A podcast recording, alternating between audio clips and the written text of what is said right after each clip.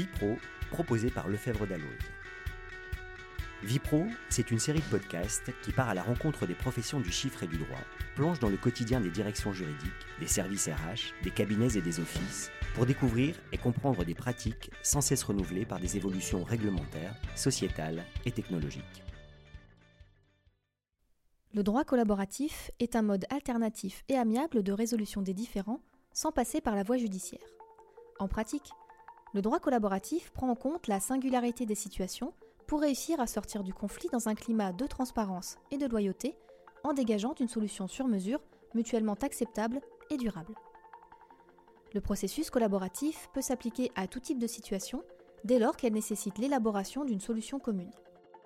Côté client, le droit collaboratif est un processus qui permet de pacifier un litige, de gagner du temps et d'obtenir une décision finale sur mesure susceptible donc d'être plus facilement acceptée par chacune des parties. Côté avocat, la pratique collaborative semble loin de la pratique contentieuse classique. Alors que signifie être un avocat en droit collaboratif et quelles sont les spécificités du rôle de l'avocat au sein du processus?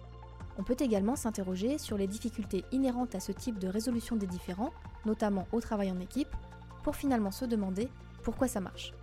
Je suis Angeline Doudou, journaliste au sein des éditions Francis Lefebvre. Avec moi aujourd'hui pour parler du rôle de l'avocat en droit collaboratif, trois spécialistes de ce sujet. Laurence Fassier, vous êtes avocate à la Cour, médiatrice près la Cour d'appel de Paris et praticienne en droit collaboratif. Bonjour Laurence. Bonjour Angeline. Anne-Karine Repart-Suret, vous êtes avocate à la Cour et associée au sein du cabinet Winston Strawn, formée au mode amiable et co-directrice du DU Modes Amiables de l'Université Paris-Nanterre. Bonjour Anne-Karine. Bonjour Angeline. Et enfin, Véronique Ardouin, vous êtes avocate associée au sein du cabinet Droit Fil Avocat médiatrice, praticienne et formatrice en processus collaboratif. Bonjour Véronique. Bonjour. En préambule à nos échanges, pouvez-vous nous dire en quelques mots ce qu'est le droit collaboratif et comment ça marche? Le processus collaboratif, euh, c'est une méthode de négociation encadrée par un contrat, euh, qui est encadré également, outre le contrat, par deux avocats formés spécifiquement au processus collaboratif, dans lequel on peut faire intervenir un tiers indépendant, impartial, qui peut être un expert, un médiateur, et euh, dans lequel on va appliquer une méthode particulière de négociation, qui est la négociation raisonnée, c'est-à-dire une méthode de négociation fondée sur les intérêts plutôt que sur les positions, euh, et dans lequel euh, les avocats vont former une véritable équipe de négociation avec une transparence et une confidentialité renforcée qui les oblige euh, en revanche, en cas d'échec du processus, à se retirer du dossier, euh, ce qui est une garantie très forte de l'indépendance et de la confidentialité des échanges qui ont cours au lieu de, du processus. Et d'où vient-il? C'est une méthode de négociation qui nous vient des États-Unis, euh, qui a été lancée dans les années 90 par euh, quelqu'un qui s'appelait Stuart Webb, qui était un avocat et qui euh, a cherché, après avoir été formé aux différents modes amiables, médiation, négociation raisonnée, etc., à euh, essayer de compulser dans un process toutes, les, toutes les méthodes les plus efficaces pour arriver à une issue amiable. Et il a mis en place ce processus collaboratif euh, qui s'est déployé euh, considérablement aux États-Unis pour venir après euh, en Europe à partir effectivement des années 2007. Merci Anne-Karine. Ce processus collaboratif concerne-t-il toutes les matières et tous les domaines du droit? L'explication et la définition que vient de donner Anne-Karine et l'illustre totalement, c'est-à-dire que oui, ça concerne toutes les matières du droit, tous les domaines, et il n'y a pas de, précaré réservé. Et c'est vrai qu'en France, il a été essentiellement euh, repris, enfin, ce sont surtout les avocats en droit de la famille qui se sont appropriés le processus collaboratif. Véronique?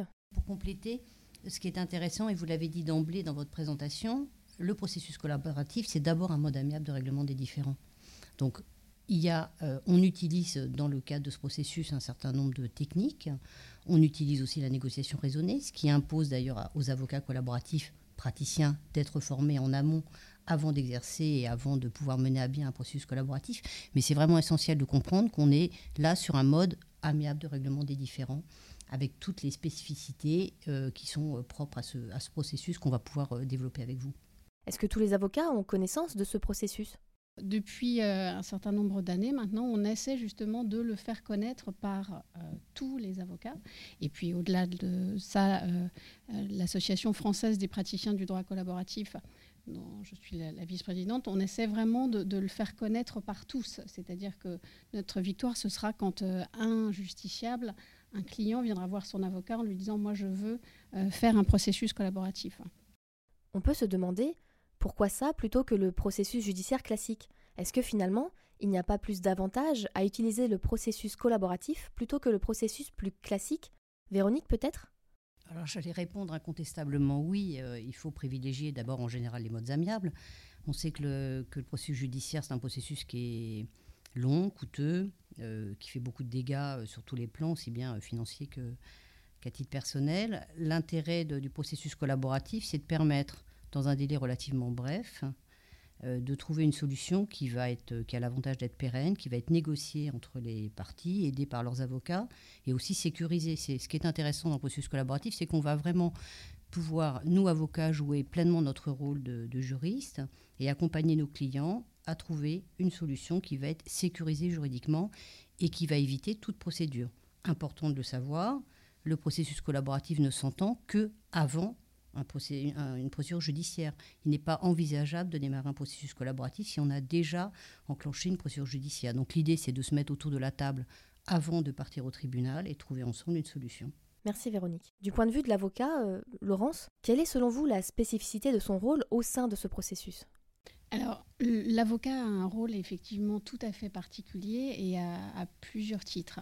D'abord, dans, dans tout l'éventail des modes amiables euh, qu'on connaît, euh, c'est assez rare finalement la position de l'avocat qui va être signataire comme son client de, du contrat collaboratif. C'est-à-dire que euh, au moment de l'entrée le, dans, le, processus collaboratif, les deux clients, si on, imagine un conflit entre deux parties, les deux clients et les deux avocats vont signer un contrat au terme duquel ils s'engagent tous les quatre. Il y a une véritable horizontalité entre ces quatre acteurs du processus.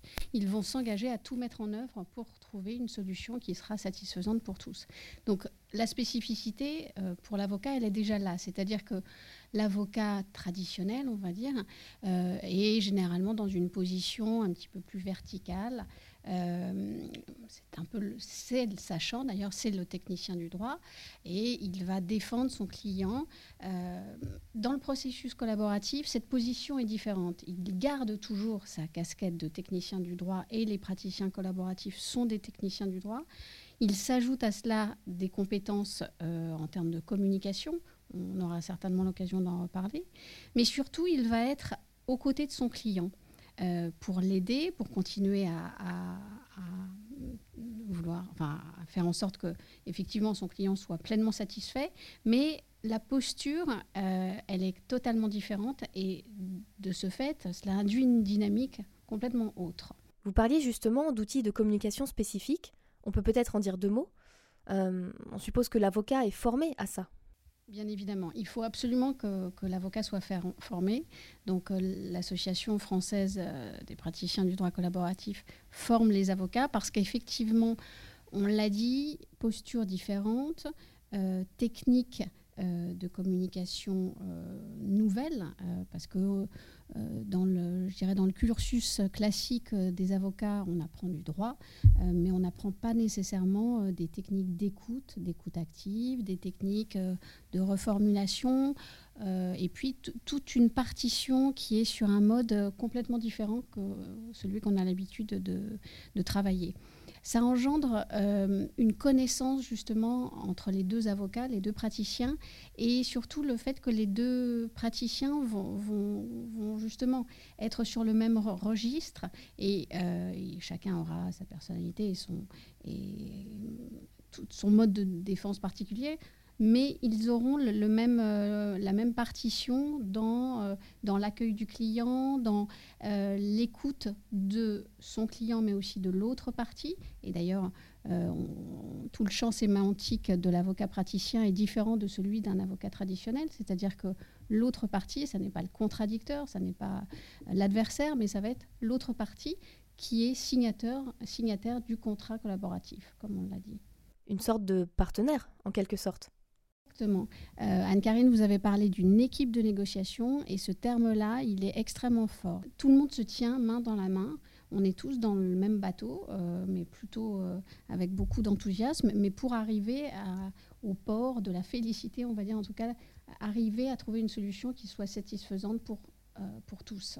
Laurence, vous avez commencé à esquisser le travail en équipe dans ce processus collaboratif. Peut-être que Véronique voudrait nous en dire un mot, parce que c'est l'un des principes sur lequel repose le droit collaboratif, c'est le travail en équipe. Qu'est-ce que ça recouvre concrètement? Pour un avocat, sans entrer dans le cliché Travailler en équipe n'est pas nécessairement quelque chose d'inné. Oui, ça, va modifier radicalement nos, postures habituelles d'avocat, et c'est ce qui fait aussi euh, l'extrême euh, charme et l'intérêt et, et ce qui nous donne beaucoup d'énergie par rapport au collaboratif. En fait, à partir du moment où on rentre dans un processus collaboratif, effectivement, vous l'avez très justement relevé avec, euh, avec Laurence, on est, notre confrère ne va pas être un contradicteur et encore moins un adversaire, ça va être un partenaire. L'objectif va être de, travailler ensemble, et de travailler ensemble, ça va, ça va euh, se formaliser. Euh, le processus collaboratif est un processus avec un certain nombre d'étapes dont on sera peut-être amené à parler, mais ça, rentre un peu dans une peut-être une trop grande technicité, mais en tout cas, il y a toute une série d'étapes ces étapes, chacun des avocats et le couple avocat, l'équipe avocat, va être garante euh, du respect de ce processus, du respect du cadre.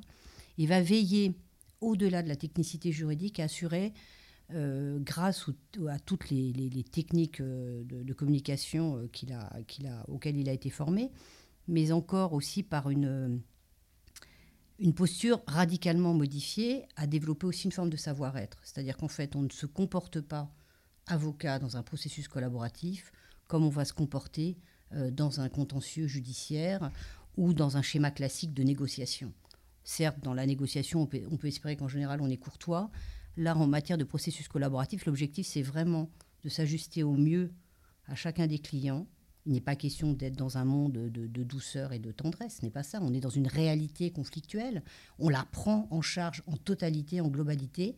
Mais notre objectif à nous, avocats collaboratifs, c'est de savoir être au mieux pour l'intérêt de nos clients et de ne pas les heurter, par exemple, stupidement, et par des techniques de reformulation, d'aller vraiment au cœur du conflit et de pouvoir trouver une solution ensemble.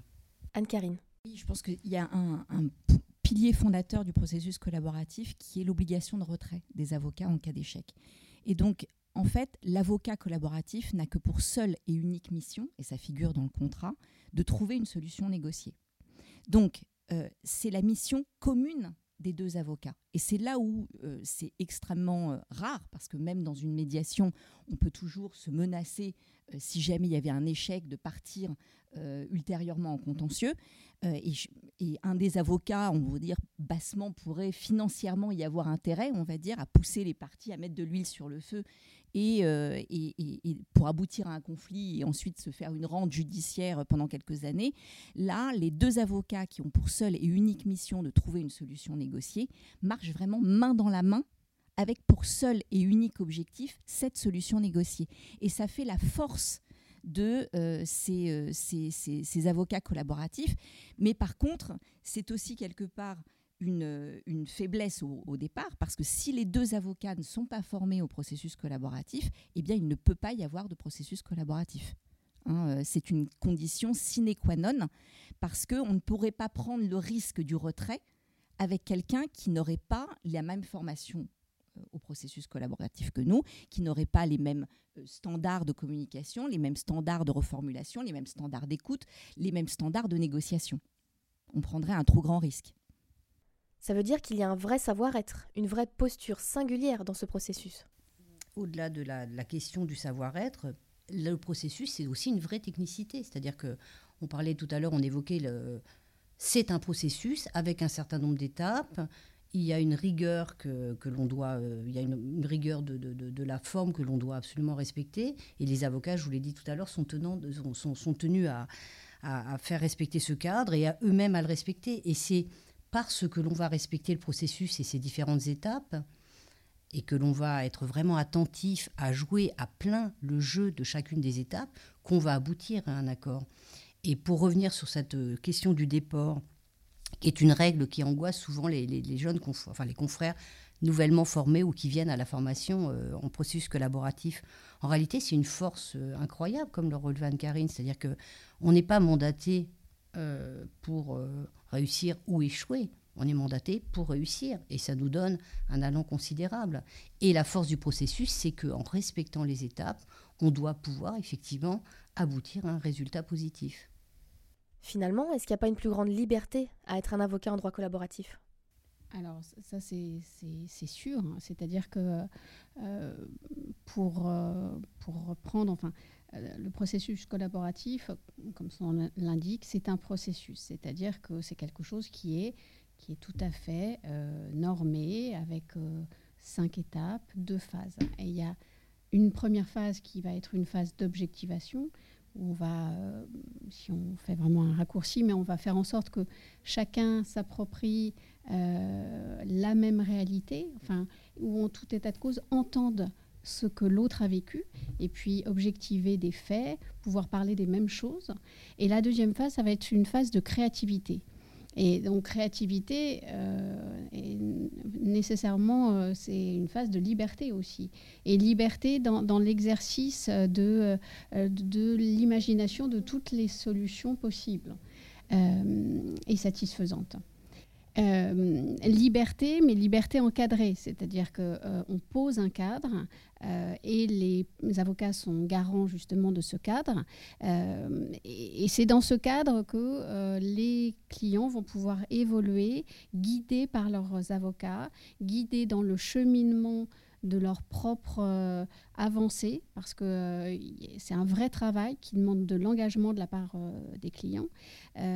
et donc dans, ce chemin qui est cadencé avec des réunions qui ont des objets du jour très précis, eh bien les clients vont cheminer et vont pouvoir alors donner libre cours à, toute la créativité dans l'émergence de solutions et aussi pour les avocats liberté aussi euh, un vrai confort. C'est-à-dire que les praticiens du droit collaboratif se, se retrouvent à deux.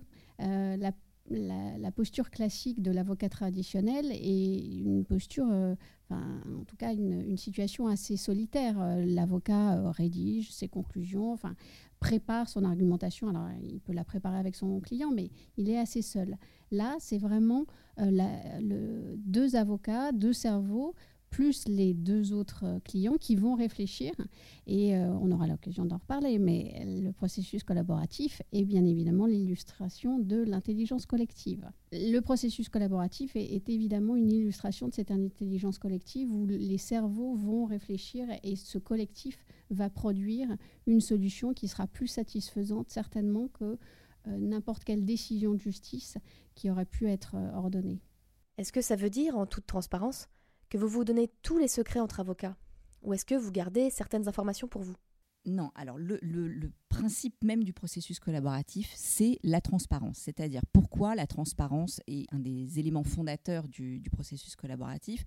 La transparence est nécessaire. Pourquoi? Parce qu'il n'y a pas de bon accord sans transparence. Si euh, six mois après la transaction, la signature de l'accord, on découvre euh, une information qui vient complètement déséquilibrer l'accord, je ne sais pas moi, un compte en Suisse euh, qui aurait été euh, planqué, mais par ailleurs une, information essentielle qui n'aurait pas été dite au cours du processus collaboratif, eh bien, ça va déséquilibrer l'accord qui a été trouvé avec un risque de remise en cause.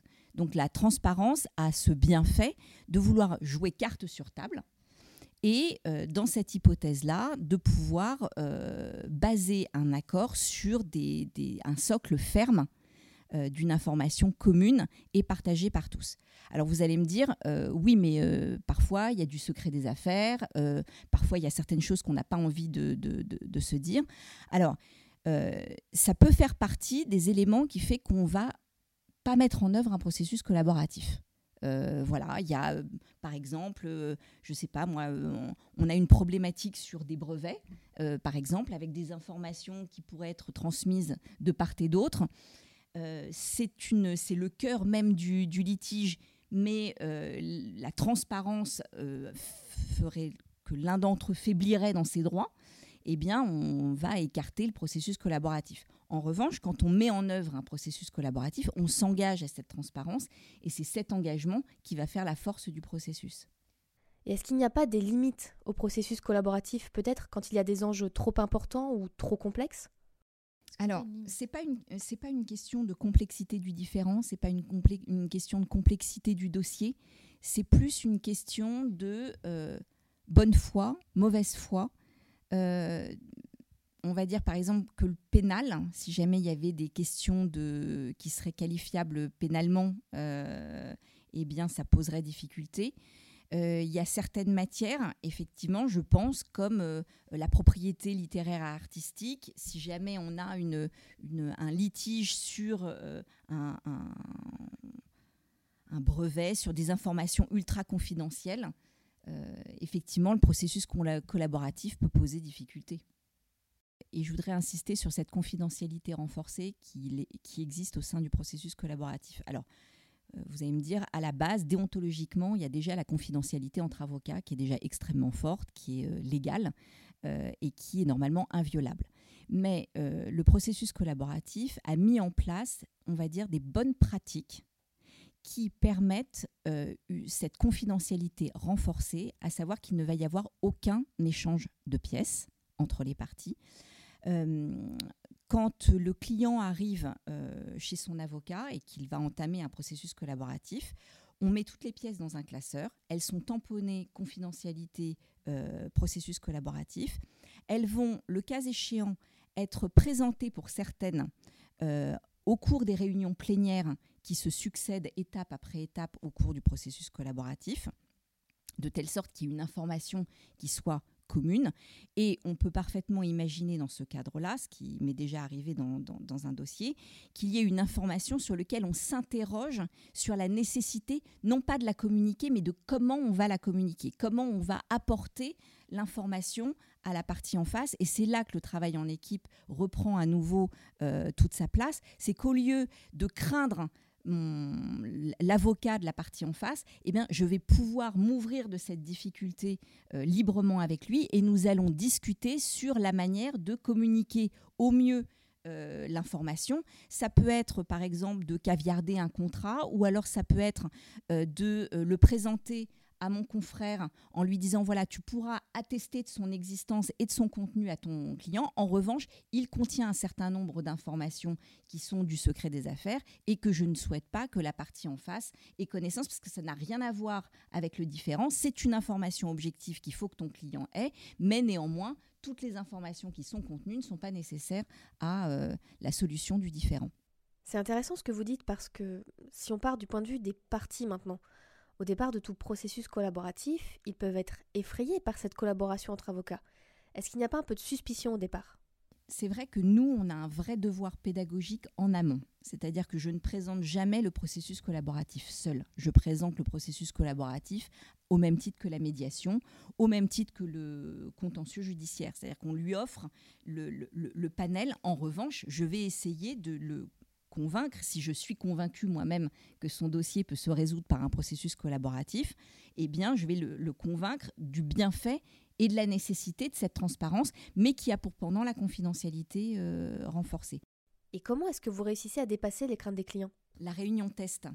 Euh, la réunion test, c'est un, élément euh, fondamental du début du processus. C'est-à-dire que le processus n'a pas encore commencé, mais on va faire une première réunion plénière euh, où on va réunir les parties, euh, ce qui n'est pas toujours euh, évident parce que les parties n'ont pas forcément envie de se voir, elles n'ont pas forcément envie de se retrouver ensemble dans une même salle, surtout voilà, quand le conflit est extrêmement lourd.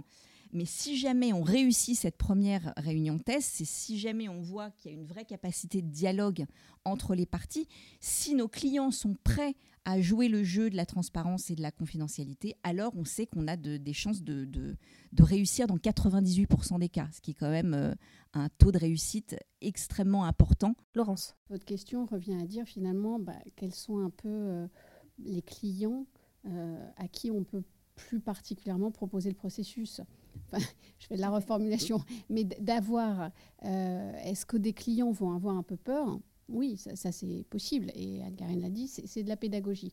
Ça va être nous aussi le filtre où, bien évidemment, comme le disait Anne-Karine, on leur propose un petit peu toutes les possibilités. Et c'est alors là, pour le coup, c'est de notre euh, devoir. Euh, mais au-delà de ça, il y a bien évidemment une, adéquation entre je dirais, le, type de dossier, mais aussi la personnalité des clients. Je pense qu'un processus collaboratif, un exemple, mais euh, pour, euh, par exemple, un entrepreneur qui a l'habitude d'être euh, bah, au gouvernail, enfin d'être très acteur, bah, un processus collaboratif peut complètement le satisfaire dans la mesure où il va être vraiment l'acteur de, bah, de, de, sa sortie de crise. donc, donc ça, c'est justement ce, ce, travail que moi je trouve très ciselé qui nous est offert en tant qu'avocat praticien, c'est d'identifier peut-être quel, quel à la fois type, personnalité, dossier, euh, collera bien avec un processus collaboratif. Oui, euh, c'est ce que disaient euh, Laurence et, Anne-Karine est vraiment important, c'est-à-dire que tout n'est pas éligible au collaboratif. En fait, c'est un mode amiable formidable, mais il y a des gens qui vont pas avoir envie, des clients qui vont être trop frileux, trop angoissés et qui n'auront pas envie d'aller, si j'ose dire, se mettre les mains dans le cambouis.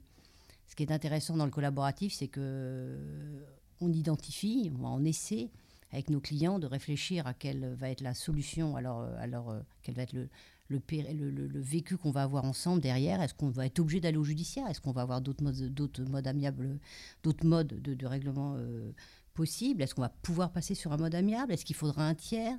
Et où est-ce que le client, notre client, il a envie de, travailler avec nous dans, ce cadre collaboratif avec un avocat partenaire. Et en fait, ce qui est formidable, c'est que tout n'est pas éligible, mais quand c'est éligible, euh, on a des. Euh, en ce qui me concerne, je, n'interviens qu'en droit du travail. Euh, par exemple, pour des, cadres qui ont envie de négocier leur départ dans des conditions les plus sécurisées possibles, mais aussi les plus confidentielles, où on n'a pas envie du tout que ça puisse se savoir à l'extérieur. Bah, c'est idéal parce qu'en fait, ils ont vraiment envie d'aller à la négo, de travailler ensemble et aussi de partir en ayant euh, trouvé une solution sur mesure, ciselée, qui va, correspondre aux besoins à la fois de l'employeur et aux besoins du salarié. Et pour rebondir sur ce que dit euh, Véronique, euh, le conflit entre associés est un autre domaine dans lequel le processus collaboratif a toute sa place. Pourquoi? Parce qu'on a un seul actif commun, qui est la société. Il peut y avoir des, biens qui gravitent autour, mais on a un actif commun. Et le conflit entre associés, ce qui est sûr, c'est que c'est la perte de valeur de cet actif commun. Un long différent entre associés avec des menaces judiciaires autour de la société, c'est une perte de valeur pour l'actif. Donc les deux associés, trois, quatre, ont tout intérêt à se retrouver autour de la table et à trouver une solution négociée pour préserver cet actif commun quitte à se séparer, ou au contraire pour renouer des liens, mais en tout état de cause pour préserver l'actif commun qu'est la société. Laurence, on pourrait peut-être revenir sur les étapes du processus. Les étapes, elles sont au nombre de cinq. Euh, la première va consister dans le, Alors, on appelle ça parfois le récit, la narration. Ça va être cette première réunion où les clients vont arriver, ils vont déposer. Euh, vont, faire état bah, de la raison pour laquelle ils sont là et de, pour faire euh, très simple, en gros, de tout ce qu'ils ont sur le cœur. Donc ça, c'est très, très important. La deuxième, alors là, euh, les avocats sont extrêmement importants pour justement aider les clients dans une espèce de maïotique à les faire accoucher de ce qu'il y a sous la position, c'est-à-dire tendre à l'émergence des intérêts, besoins, préoccupations, valeurs, moteurs silencieux.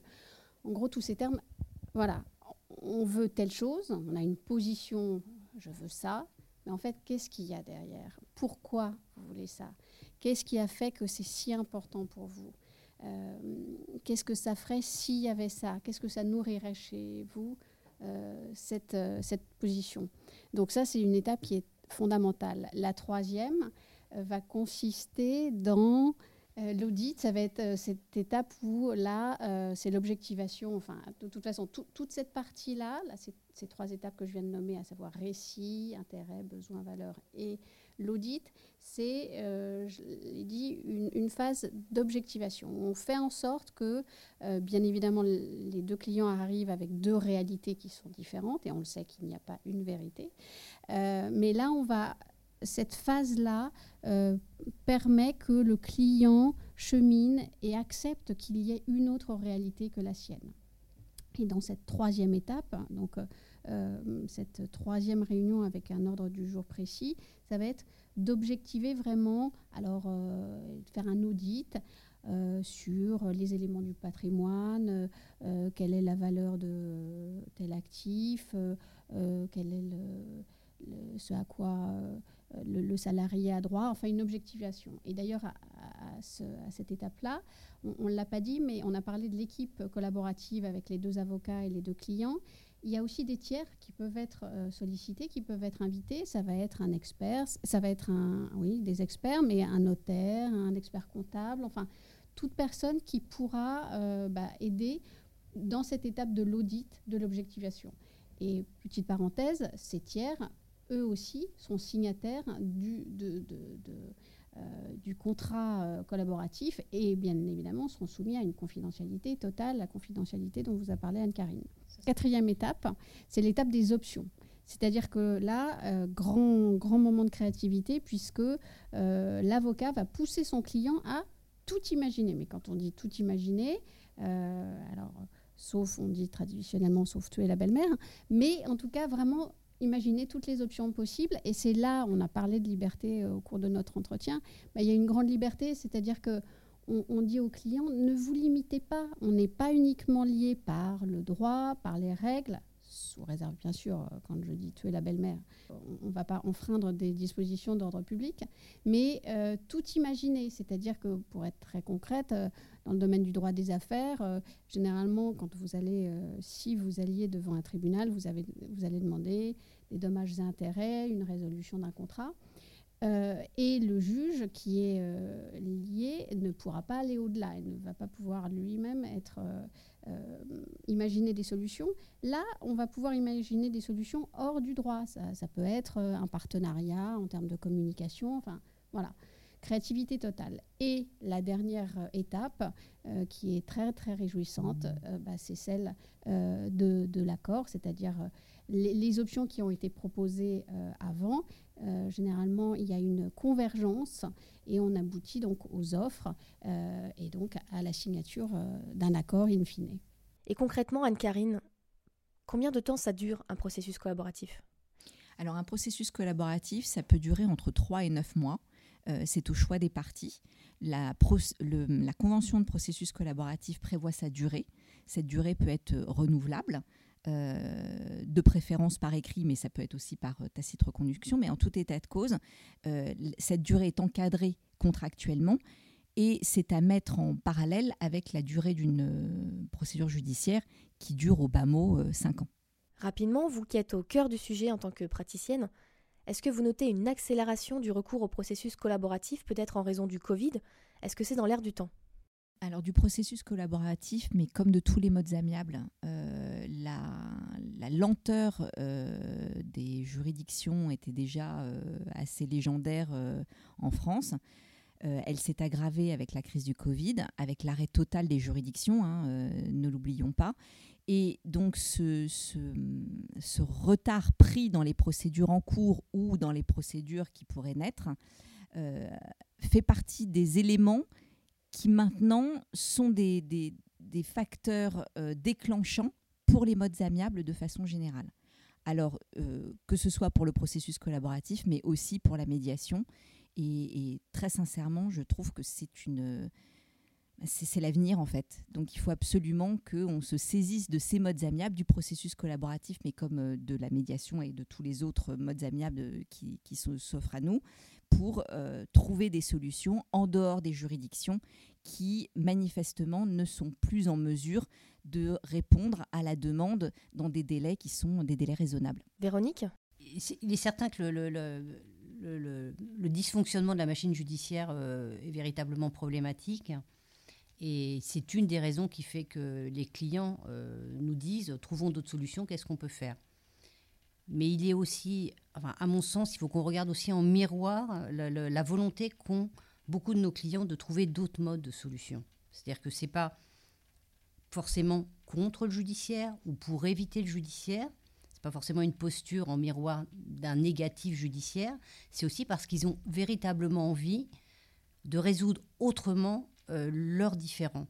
Et que quand on va leur expliquer, d'abord, ils ne viennent pas euh, à nos cabinets par hasard. Ils savent que certes, on, est, on peut être avocat traditionnel, on peut être avocat combatif, et quand il n'y a pas d'autre solution, on peut faire le choix de l'être.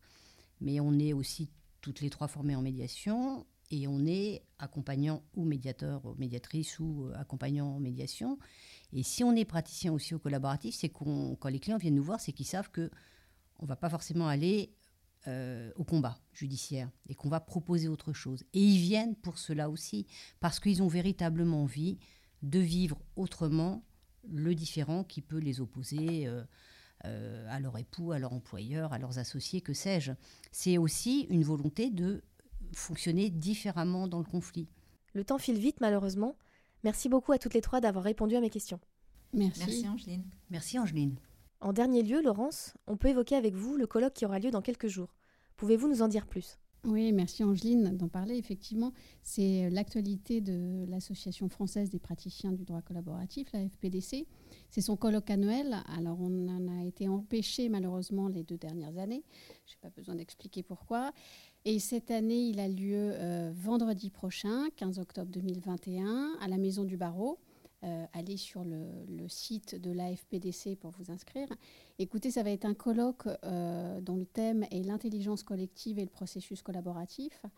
Plus précisément, alors on a parlé de l'équipe collaborative et, je l'ai dit, l'équipe, elle produit de l'intelligence collective. C'est-à-dire qu'on sait que euh, l'intelligence n'est pas réservée aux seuls individus.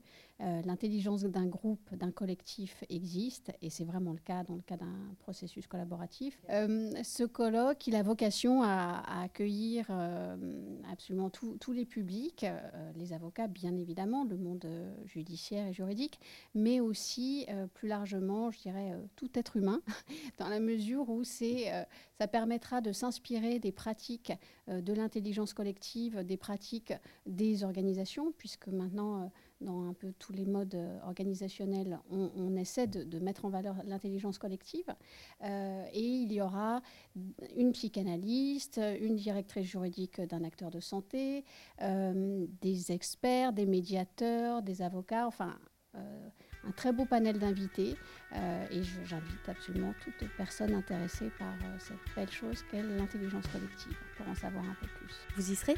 Ah bien sûr, j'aurai la grande joie d'accueillir euh, tous ces beaux invités et, tous les gens qui nous feront l'honneur de venir. Pour assister à ce colloque, n'hésitez pas à vous connecter sur le site de l'AFPDC pour vous inscrire. Vipro, c'est fini pour aujourd'hui.